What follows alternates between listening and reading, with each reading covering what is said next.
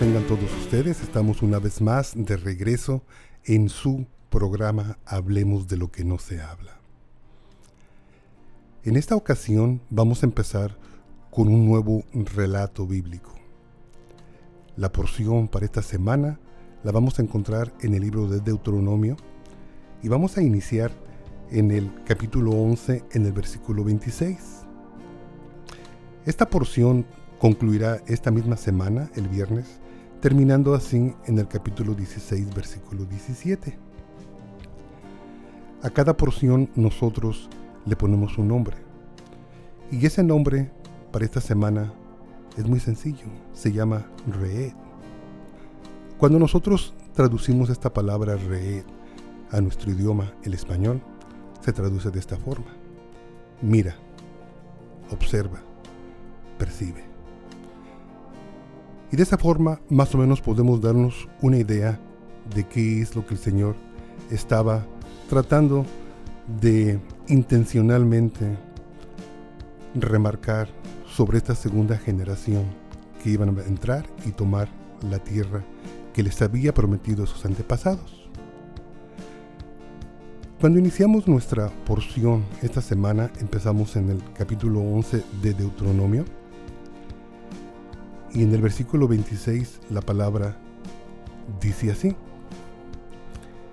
He aquí, yo pongo hoy delante de vosotros la bendición y la maldición. La bendición si oyeres los mandamientos de Jehová vuestro Dios, que yo os prescribo hoy. Y la maldición si no oyeres los mandamientos de Jehová vuestro Dios, y os apartáis del camino que yo os ordeno hoy, para ir en pos de dioses ajenos que no habéis conocido. Esos primeros tres versículos del 27 al 29 nos dan una idea de qué es lo que el Señor estaba ordenando en ese día a la segunda generación. El Señor les estaba poniendo simplemente dos opciones. Opción número uno es que podían escoger el camino a ser bendecidos. Opción número dos, que también podían escoger el camino hacia recibir todas las maldiciones de parte de nuestro Dios. Generalmente, dentro de nuestras congregaciones, hay veces que estamos buscando soluciones a nuestros problemas. Yo le puedo decir en este día con la seguridad de que la mayoría de los problemas que nosotros enfrentamos en nuestra vida han sido o son problemas que se han generado a través de tomar decisiones incorrectas. No tenemos que confundirnos porque solamente el Señor le estaba presentando al pueblo de Israel dos opciones, la bendición y la maldición. No había un punto intermedio, simplemente era un camino o era otro. La intención del Señor al hacer esta mención en este capítulo era de que cuando esta nueva generación ingresaran y tomaran la tierra, ellos tenían que hacer una ceremonia. Cuando nosotros leemos en el versículo 29, el versículo 29 empieza con un y. Y cuando Jehová tu Dios te haya introducido en la tierra a la cual vas a tomarla, pondrás la bendición sobre el monte Jerezim y la maldición sobre el monte Ebal, los cuales están al otro lado del Jordán, tras el camino del occidente en la tierra del Cananeo, que habita en el Araba frente a junto al encinar de Moré. Era una ceremonia donde el Señor les estaba pidiendo que tenían que tomar una decisión.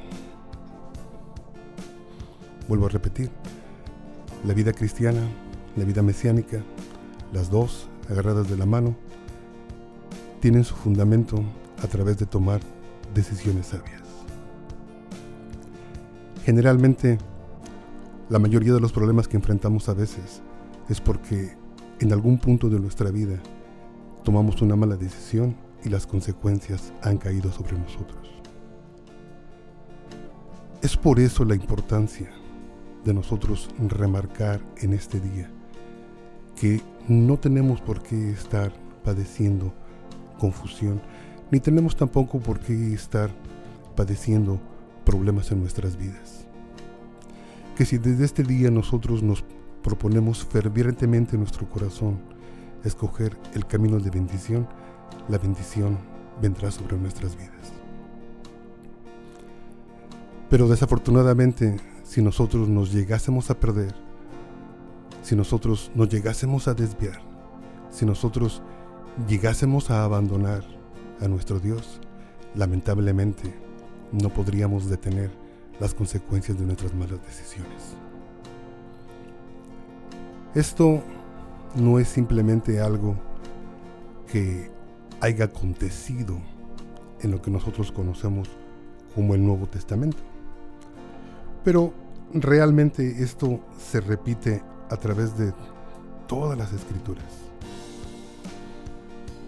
Cuando nosotros nos vamos al Evangelio según San Lucas, en el capítulo 14, el versículo 28 al 33, nos podemos dar cuenta que el mismo Yeshua, Jesús, hace lo mismo y nos pide que por un momento nos detengamos a meditar y tomar una decisión sabia.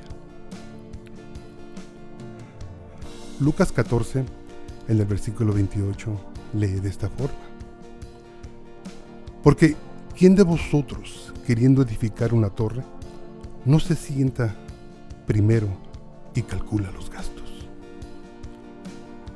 a ver si tiene lo que necesita para acabarla.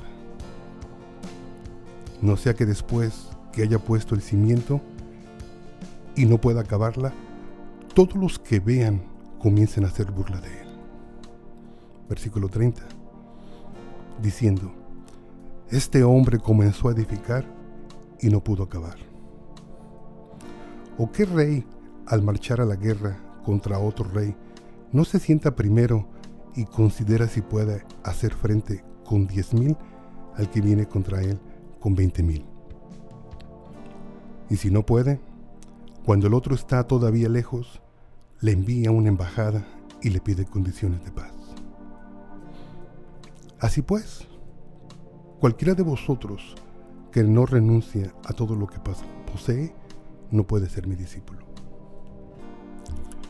Si yo conecto Deuteronomio capítulo 11 con Lucas capítulo 14, nos podemos dar cuenta que los dos pasajes tienen una misma intención. La intención de invitarnos a la meditación. La intención de invitarnos a tomar sabias decisiones. La intención de sentarnos a meditar y ver si realmente el camino que hemos escogido es para nosotros. Muchas de las veces nosotros en nuestra vida tomamos decisiones precipitadas. Y muchas de esas decisiones precipitadas vienen basadas en las emociones que Dios nos ha dado en nuestra alma. Y yo creo que el mensaje que yo quisiera dar en este día era el reconsiderar en todo tiempo las decisiones que hemos hecho en el pasado, las decisiones que estamos haciendo en el presente y las decisiones que vamos a hacer en el futuro. A no actuar de manera precipitada para tomar una decisión. Me encanta cómo el libro de Deuteronomio le presenta al pueblo de Israel dos caminos, el de la bendición y el de la maldición, pero también lo presenta en una manera donde el Señor les anticipa lo que tienen que hacer cuando entren a la tierra que el Señor les iba a entregar, la tierra que prometió a sus antepasados. Y les recuerda que cuando reciban esa bendición, tienen que celebrar una ceremonia en dos montes. Y efectivamente, cuando nosotros llegamos al final del libro de Deuteronomio, podemos ver una vez más que en el capítulo 28 nos podemos dar cuenta que una vez más se repite las bendiciones de la obediencia y a continuación después de, esas bendiciones el Señor nos da las consecuencias de la desobediencia. Es para nosotros de suma importancia que nosotros tomemos en consideración esta porción bíblica, porque de esta porción bíblica depende toda nuestra felicidad y todo el éxito que nosotros vamos a tener o no vamos a tener dentro de la vida que nosotros nos hemos propuesto vivir, nuestra vida cristiana, nuestra vida mesiánica. Por eso nosotros siempre estamos invitando a la gente a que regresemos a los principios.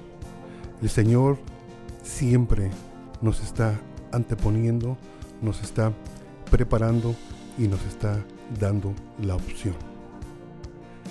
El Señor, que fue nuestro creador, el Señor nos conoce totalmente por dentro y Él sabe lo que nosotros tenemos por dentro. Y por dentro Él nos dio un precioso regalo que se llama nuestro libre albedrío. Y lo más hermoso de las cosas es que nuestro libre albedrío, el Señor nos lo dio para poder hacer justos juicios, para poder hacer decisiones sabias, para poder escoger el camino que nosotros deseamos seguir, vivir. Y para el pueblo de Israel, en, en aquella ocasión, no fue la excepción. El Señor quería que el pueblo de Israel usaran este libre albedrío para poder tomar las decisiones correctas en cuanto entraran y poseyeran la tierra. En el libro de Lucas, Yeshua, Jesús, repite una vez más, muy similarmente, y nos invita a la meditación y a la observación. Y nos dice que primeramente tenemos que sentarnos, nos dice primeramente tenemos que calcular y que tenemos que medir las consecuencias de cada una de nuestras decisiones. Ahora, hay algo mucho muy importante. Hace algunos días estaba escuchando a un pastor en el estado de Nuevo México. Me llamó la atención una aplicación que él hizo. Él estaba diciendo que él estaba leyendo una revista y en esta revista que es muy famosa en los Estados Unidos, yo creo que usted la conoce, tiene más de 50 años publicándose esta revista que se llama The Reader's Digest. Esta revista publicó en uno de sus artículos y dijo de esta forma, dijo, en la manera en la que la gente vive, pareciera que la gente piensa que el infierno ya le han puesto aire acondicionado. En otras palabras, lo que estaba diciendo intencionalmente esta revista, estaba diciendo que la mayoría en cómo la gente toma sus decisiones pensarían que el infierno va a ser un lugar muy cómodo. La manera en la cómo podemos entender esto es que simple y sencillamente aún Jesús nos dijo que solamente había dos caminos. Que no nos tenemos que confundir, sino que simplemente tenemos que entender. Hay un versículo que a mí me gusta bastante, que está en el Evangelio según San Juan, capítulo 3, versículo 18. Y lee de esta forma. Dice, el que cree no es condenado, pero el que no cree ya ha sido condenado, porque no ha creído en el nombre del unigénito Hijo de Dios. Nos podemos dar cuenta que la Torah viviente, que es Jesús, Yeshua, de la misma forma que lo hizo en la Torah escrita en el libro de Deuteronomio, estaba remarcando que solamente hay dos opciones. El creer nos invita a seguir el camino de bendición. el camino que el Señor ha escogido por todos aquellos que le han tomado en serio y han entendido su obra. Pero también nos dice que el otro camino es un camino de condenación y que con el simple hecho de no creer en ese mismo momento ya han sido condenados. No hay tres opciones, no hay cuatro opciones, simplemente son dos opciones. Y yo entiendo que muchas veces en los tiempos en los que vivimos, la confusión que se genera a través de bastantes malas enseñanzas nos puede siempre llevar a empezar a menguar la manera en la como nosotros vivimos. Nos puede siempre invitar a empezar a tomar decisiones precipitadas o decisiones hechas simplemente por nuestras emociones. Pero lo que el Señor quiere en este día es que nosotros entendamos que Él, para todos los que han creído en Él, tiene el camino de la bendición.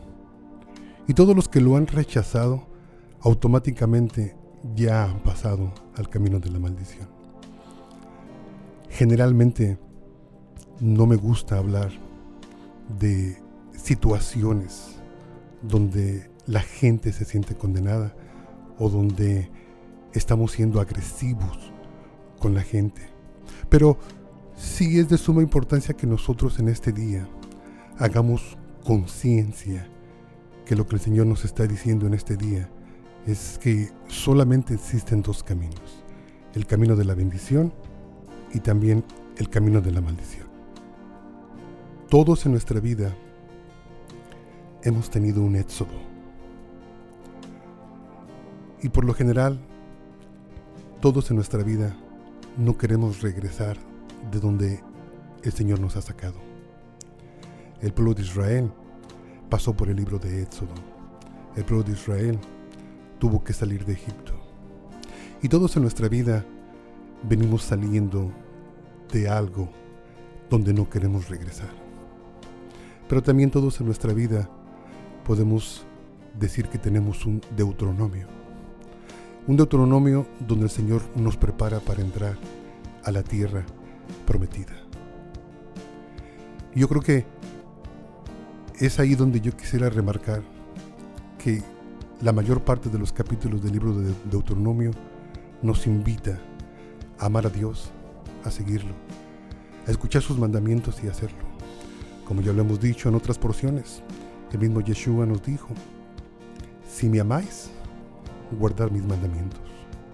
Porque lo que queremos nosotros enfatizar es que la salvación no viene a través de las obras.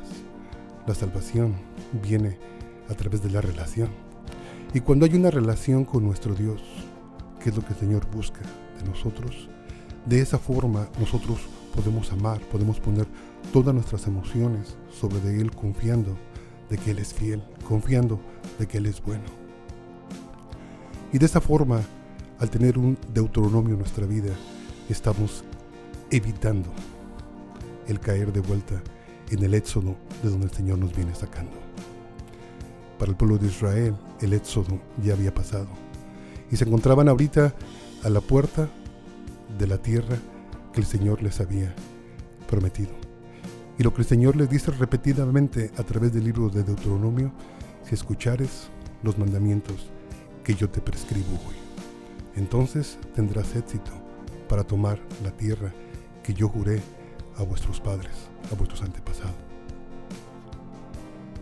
Si tuviera yo que escoger una aplicación para nuestras vidas, donde yo pudiera aconsejar que de vez en cuando nosotros nos pusiéramos una especie como de medidor de obediencia en nuestras vidas, sea cristiana o sea mediánica, yo optaría por el Salmo 1. El Salmo número 1, cuando nosotros entramos, dice de esta forma, y como subtítulo en la Reina Valera, dice el justo y los pecadores. Dice así, bienaventurado el varón que no anduvo en consejo de malos, ni estuvo en camino de pecadores, ni en silla de escarnecedores se ha sentado, sino que en la ley de Jehová está su delicia, y en su ley medita de día y de noche.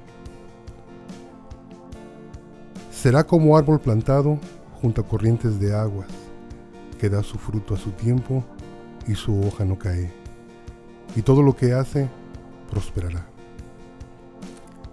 Antes de empezar el, versículo 4, una vez más la palabra nos da solamente dos opciones. Los primeros tres versículos hablan de las bendiciones y la prosperidad del hombre justo. Pero cuando iniciamos ya el versículo 4 del primer salmo, lee así, dice, no así los malos, que son como el tamo que arrebata el viento. Por tanto, no se levantarán los malos en el juicio, ni los pecadores en la congregación de los justos, porque Jehová conoce el camino de los justos, mas la senda de los malos perecerá. A mí se me hace un excelente salmo para poder medir cómo van las decisiones que nosotros tomamos día con día. ¿Qué tan acertadas han sido nuestras decisiones hasta este día? Y no me malentiende, hermano. Todos hemos tomado decisiones incorrectas. Lo bueno del tiempo en el que vivimos es la gracia que el Señor nos ha dado, la gracia que sigue vigente y en cualquier momento nosotros podemos empezar a tomar decisiones sabias. En esta porción el Señor nos dice, pongo delante de ti camino de bendición, pongo delante de ti camino de maldición y nos invita nosotros a tomar esta decisión, a usar nuestro libre albedrío, esperando que nosotros tomemos la decisión correcta. Está usted escuchando su programa hablemos de lo que no se habla. Y ha sido para mí un privilegio a su servidor Roberto Espinosa poder compartir con usted en este día esta porción de la palabra. Que el Señor te bendiga, que el Señor te guarde, haga resplandecer su rostro sobre de ti. Y el